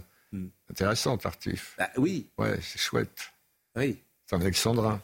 Oui. Beaucoup plus facile à apprendre que le texte que des jumeaux, par exemple. Quels sont les textes classiques sur lesquels vous avez le plus souffert Qui ont été le plus dur à Alors, euh, peut-être euh, le mariage de Figaro. J'ai joué Figaro dans le mariage de Figaro, qui est un, texte. euh, C'est-à-dire que la force du texte, c'est que Beaumarchais a suivi le mariage de Figaro pendant trois ans en tournée avant d'arriver à Paris. Et dès que quelque chose lui semblait un peu plus mou, les gens ne riaient pas, il rectifiait, il essayait d'autres choses. Donc, euh, quand la pièce est arrivée à Paris, celle qu'on joue en ce moment, c'est un objet parfait, quoi. Euh, la, force de, de cette pièce, euh, l'impact sur le public, c'est une pièce aussi pré-révolutionnaire, hein, juste avant 1789, où il parle de la, de condition des, valets. Et, euh, alors c'était assez difficile pour euh, répondre à votre question parce que c'est pas évident dans la façon dont c'est écrit. C'est même pas des alexandrins, mais c'est une langue d'une autre époque. C'est une, langue étrangère quasiment. Avec, ah oui, c'est très très brillant et c'est très léger. On se sent bien quand on joue cette pièce. Seulement pour y arriver, c'est compliqué parce qu'il n'y a absolument aucune évidence. vous, jouiez, vous jouiez Figaro? Oui. Qui est un valet qui, au départ, euh, Oui, mesure la valet qui conteste le pouvoir de son maître, hein, ce qui à l'époque était un truc absolument. Mais par exemple, le misanthrope, vous l'avez joué en 86. Oui. Vous étiez tout jeune. En 86, j'étais déjà plus tout jeune, monsieur. Non, mais non. Non, mais je trouve Ah qu'il y a quelque chose chez vous. euh, À chaque fois que je vous vois, je trouve que vous êtes un acteur de Molière. Je sais pas pourquoi, vous êtes un personnage. Oui, oui, oui, je, suis- je suis très français. Oui. très. euh, voilà. Donc Tartuffe, oui, vous pourriez le reprendre. Tartuffe, il y en a plein de Tartuffe aujourd'hui. Oui. Non, mais je pourrais le reprendre. Mais non, mais vous savez, euh, j'ai joué Tartuffe, donc c'est c'est Mm. fait. C'est peut-être bien de passer à autre chose. Si j'ai peut-être un, j'ai peut-être un projet avec l'école des femmes. Ah oui. Ah oui. Mais alors, ça, alors Ça, formidable. Attention. transition formidable. avec, avec, La avec promenade, les Césars. avec les transition Césars. formidable. Pas dit là. Je rappelle que l'école des femmes, c'est Arnolphe Oui. qui euh, prend ou euh, qui élève Agnès. Il élève à partir de 4-5 ans, je crois. Et il a fait grandir, alors là, c'est complètement l'emprise, pour ça. qu'elle devienne sa femme. Oui. Et puis à 16 ans, 17 ans, Agnès avait été extraordinaire avec euh, Isabelle Adjiani. Quelle nouvelle, le petit chat est mort, c'est dommage, mais quoi, nous sommes tous mortels, etc. Et là, euh, elle va tomber amoureuse de Horace. D'un jeune homme, oui, D'un Horace. jeune homme, Ouais. voilà, qui, euh, d'une humble révérence, à la fois me salue, moi aussi, pour ne point céder à la fidélité. J'en suis aussi de mon côté. Et puis elle rencontre euh, Horace et puis elle tombe amoureuse de lui. Bon, c'est l'emprise. Là, mais ça serait formidable, l'école des femmes. Bien sûr, c'est une pièce d'aujourd'hui, c'est une pièce Bah, moderne. c'est Benoît Jacot et Judith Godrèche. Non. Non, pas si. Bah non, puisque il y a, y a un rejet de de Agnès que, sur ce vieux barbon que c'est C'est elle est pas la même elle est amoureuse, Oui, alors, oui, elle est amoureuse Oui, d'Horace. oui, oui, Elle lui dit en toute Elle lui dit, euh, oui, oui, oui, transparence, vous avez- il y a un jeune oui. homme bien fait qui d'humble révérence aussitôt me salue et moi pour ne pas manquer à la civilité humble révérence aussi je fais de mon côté etc etc. Mais la pièce Oui. est géniale. hein. Ben, l'école des Tout femmes. est dit. Mais l'école des mais Molière, c'est Les quoi, textes, Molière. les textes vous restent longtemps après Oui, c'est une question. Euh, oui, je, je sais pas. Euh, Et qu'est-ce qui vous tenterait dans l'école des femmes bah, le, le- le rôle de ce Arnolphe, qui, Hmm. parce que faut pas croire que c'est un, c'est une souffrance. Pourquoi? Parce que ce type est très amoureux. Alors évidemment, les codes sociaux de l'époque fait que. Il est amoureux à 60 ans d'une fille qui en a 15. Oui, c'est ça, mais ça fait rien. Ah, ça fait rien. Et un homme, ça s'empêche. Absolument. Oui, un homme, ça s'empêche pas au 18e, pas au 17e siècle. Moins. Ça faisait partie des codes, il y avait des mariages arrangés, il y avait des. Bon, c'était. Et, et- et il n'empêche que dans, cette, dans ce code social-là, euh, c'était, euh, ça marchait comme ça aussi. Pas toujours, hein, ça marchait comme ça aussi. Et ça n'empêchait pas que ce type qui a du pouvoir, puisqu'il il a du pouvoir, euh, il est quelqu'un qui est en place, qui a du pouvoir sur Agnès, il n'empêche qu'il est dans une souffrance quand il apprend que Agnès va voir ailleurs ce qui se passe et que son cœur est sur un jeune homme qui passe. Et, et c'est ça qui est intéressant, c'est-à-dire c'est le pouvoir et la fragilité. C'est-à-dire la domination et la souffrance. C'est ça qui est intéressant. C'est ce qui est intéressant, c'est Molière en général. C'est-à-dire qu'ils sont des personnages très complexes, très contradictoires. C'est ça qui en fait leur force. Hein. Ambivalent, oui. Et ça, c'est un projet sur lequel vous avez un peu avancé ou euh, Parce qu'il faut trouver une Agnès. Et une Agnès, euh, c'est ce qu'on appelait une ingénue. Alors le mot. euh, Vous savez, moi j'écris un scénario en ce moment que j'ai presque fini où c'est l'histoire. Alors là, vous allez voir, c'est l'histoire d'un type de 70 ans euh, à la retraite qui, qui tombe amoureux d'une jeune fille de 18-20 ans. Vous voyez où on en est. Euh, je sais que les producteurs. n'allez certains pas vous faire que des amis, hein. été très frileux Vous vivez par rapport à ça, vous rapport vivez. à ce que vous dites. Et d'autres disent au contraire, c'est un coup de pied dans la fourmilière et ça fait de- bon, voilà. Mais c'est pas aussi euh, bon. Je vous, en parle de scénario en une phrase, mais c'est un peu plus complexe et ce type euh, est envoyé dans, dans voilà dans l'arrière-cour de, sa de sa vie quoi. Mais il y a cette histoire là quand même. Et c'est vrai qu'elle suscite des réactions auxquelles je ne pensais pas du tout. Je pensais que c'était ce, scénario à un an maintenant. Et les- chez les producteurs, les décideurs, c'est des- c'est c'est très. Bah, on n'y touche pas. Ah, oui, dans le, dans le monde d'aujourd'hui, un homme de 70 ans qui a... Justement, vous savez, les producteurs sont toujours aussi à l'affût de ce qui peut créer un scandale. Absolument. Euh, Donc, pas tous, mais, mais certains disent, euh, voilà, donc on en Est-ce est que là. vous pensez qu'une jeune fille de 18 ans peut être amoureuse d'un type de 75 Non. On est d'accord Oui, c'est autre chose. Mais venez voir le film. Hmm, on est d'accord. Alors qu'un homme de Pas encore 75 tourné. ans puisse avoir... euh, Mais... ça, mais évidemment que... Voilà, il doit savoir qu'il n'est plus un objet de désir quand même. De la même manière, il peut être un objet de désir pour quelqu'un de son âge, mais une jeune femme de 16, 17, 18 ans ne peut pas être amoureuse d'un homme de 75 ans. Absolument. Mais il y a des, oppor- des opportunités. Non, je ne vais pas parler de mon scénario, je ne suis pas là Bon, pour ça. Bon, en revanche, ce monde du cinéma, parce qu'évidemment, alors demain il y aura Judith Godrèche, vous, vous vivez dans ce monde du cinéma et, et- et quel regard vous pouvez porter aujourd'hui?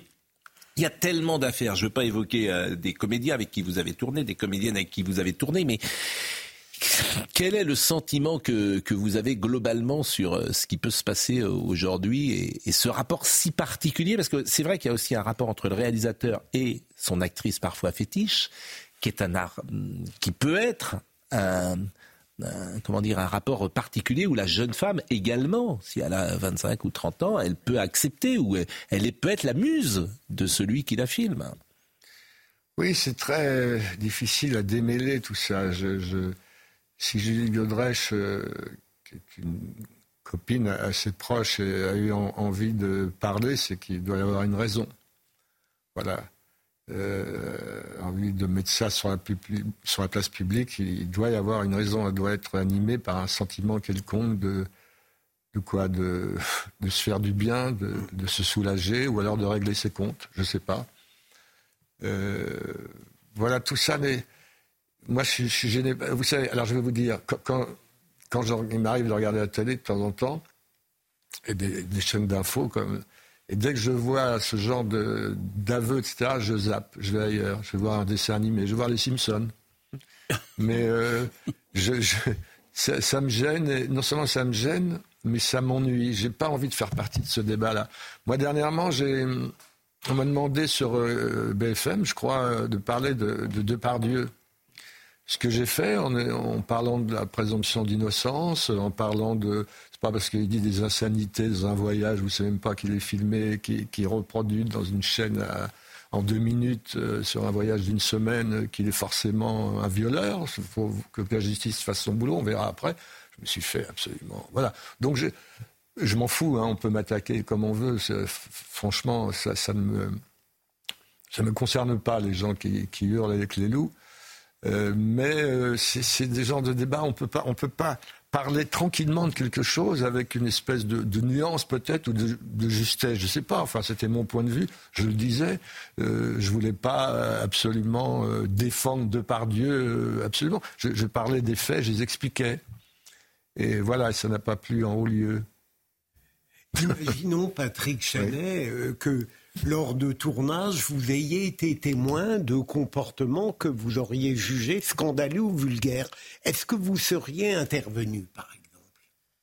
Euh, bah, j'ai pas le souvenir d'un bah, vulgaire. Oui, il y a des gens vulgaires. Oui, non, non, mais comment est-ce qu'on peut intervenir sur la vulgarité C'est compliqué. Non, mais euh, des comportements, par exemple. Non, j'en ai pas vu. Jamais. Non, j'en ai pas vu. J'ai vu des, oui, du laisser aller un petit peu, mais des deux côtés, hein. Oui, des deux côtés. Des, euh, j'ai pas, j'ai pas le souvenir d'avoir vu un comportement. Euh, gênant, euh, déplacé ou qui, demanderait une réaction. Non, je, pas. Pourtant, j'ai tourné beaucoup de films, hein, beaucoup, beaucoup, avec beaucoup d'acteurs et d'actrices. Je regardais euh, votre euh, carrière sur scène. En fait, vous êtes toujours sur scène depuis. vous n'arrêtez jamais le théâtre. Vous êtes peut-être un ben. des comédiens français qui a fait du cinéma, mais qui est le plus souvent sur scène. Oui, parce que. Il y a Arditi qui doit être comme vous. Et, Berléand. Oui, Berléand. Ouais. Mais, mais c'est. Non, c'est parce que je, je pense que si je vais au théâtre, euh, d'abord c'est un partage, c'est en, direct, on partage avec 600 ou 800 personnes quelque chose, on est ensemble. Et puis c'est sa structure. Le cinéma, c'est un truc de folie. Je vais tourner plusieurs films là, et je sais que c'est une fois à Brest, le lendemain, le lendemain à Athènes, etc., avec des gens différents. Donc, il y a une espèce de de structure. Ça structure la semaine. On sait qu'à partir du mardi, on va tous les jours au théâtre de la Madeleine, au théâtre des Bouffes. On va au bureau. On va, on va au bureau. On va au bureau.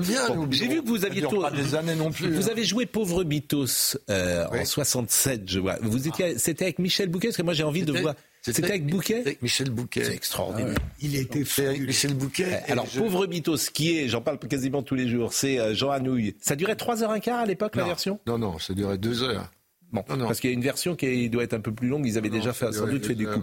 Et Pauvre Bitos d'Anouilh, qui est très conservateur et très à droite, est remonté en ce moment euh, au théâtre Héberto. Vous avez eu de la chance quand même. J'ai eu de la chance. Je vais vous dire pourquoi j'ai eu de la chance. Parce que j'ai fait trois ans de conservatoire où j'étais content, je jouais au foot dans le hall et tout. Mais ce que j'ai appris, c'est avec Michel Bouquet. C'est-à-dire que j'étais copain avec l'ouvreuse du, ma petite amie, c'était l'ouvreuse du théâtre. Donc j'avais une scène avec Michel Bouquet et après j'étais libre. Donc j'allais dans la salle et je voyais Michel Bouquet. J'ai vu 80 fois. Et j'ai appris énormément. Je lui ai dit d'ailleurs, je lui ai dit, mais là, là quand même, c'est le théâtre dans tous ses états, quoi. Et euh, c'est-à-dire que la, la façon de, de s'approprier le texte, la situation, les rapports avec les autres acteurs, euh, d'une façon tellement différente tous les soirs, tellement instinctive, en même temps une maîtrise euh, très, très, très cérébrale aussi des, des, des, choses. Et le mélange des deux faisait que c'était c'était un spectacle étonnant, Michel Bouquet. Il était fabuleux. C'est, il est fabuleux. Il y a des films comme, euh, il y a des films fabuleux. Et évidemment chez Chabrol, bien sûr, mais c'est un comédien chez Truffaut. Il est, c'est un comédien extraordinaire, je trouve, vraiment extraordinaire. Et, et euh, je, on peut vous envier d'avoir euh, partagé ces moments-là avec Michel Bouquet. Il est 10h33. Nous allons voir maintenant Somaya Labidi. Somaya, Somaya Labidi. Ils ne lâchent rien, les agriculteurs toujours mobilisés après les annonces de Gabriel Attal. Illustration euh, sur l'A62 où les opérations de blocage continuent, comme vous pouvez le constater sur ces images. Déjà la polémique, la distribution des livres et pédagogiques sur les JO à 4 millions d'écoliers et la pièce de 2 euros qui l'accompagne euh, soulève la colère des enseignants. Un total de 16 millions d'euros qui passent mal alors que peinent à boucler leur fin de mois. Et puis de quoi tendre un peu plus les relations entre Washington et Moscou. Joe Biden traite Donald Trump de salopard cinglé lors d'une soirée devant des donateurs, propos qualifiés d'honteux par le Kremlin. Je cherchais un film de Michel Bouquet avec François Perrier. C'est pas La femme infidèle, qui est un film de Chabrol. C'est juste avant. Était en noir. Alors, Ma mariée était en noir, c'est de Truffaut, mais c'est juste avant la nuit. Je ne sais pas si vous connaissez ce film, juste avant la nuit, avec François Perrier. Je ne sais pas si vous avez eu la chance de jouer avec François Perrier. Deux fois avec François Perrier. J'ai tourné. J'ai tourné avec François Perrier. Enfin, faut qu'on fasse une émission de deux heures. Oui.